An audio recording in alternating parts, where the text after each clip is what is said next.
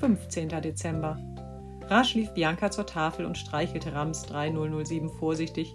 Da fing es heftig an zu lachen und konnte sich gar nicht mehr beruhigen. Die Kinder schauten erschrocken, denn es hatte den Anschein, als würde ihr neuer Freund keine Luft mehr kriegen.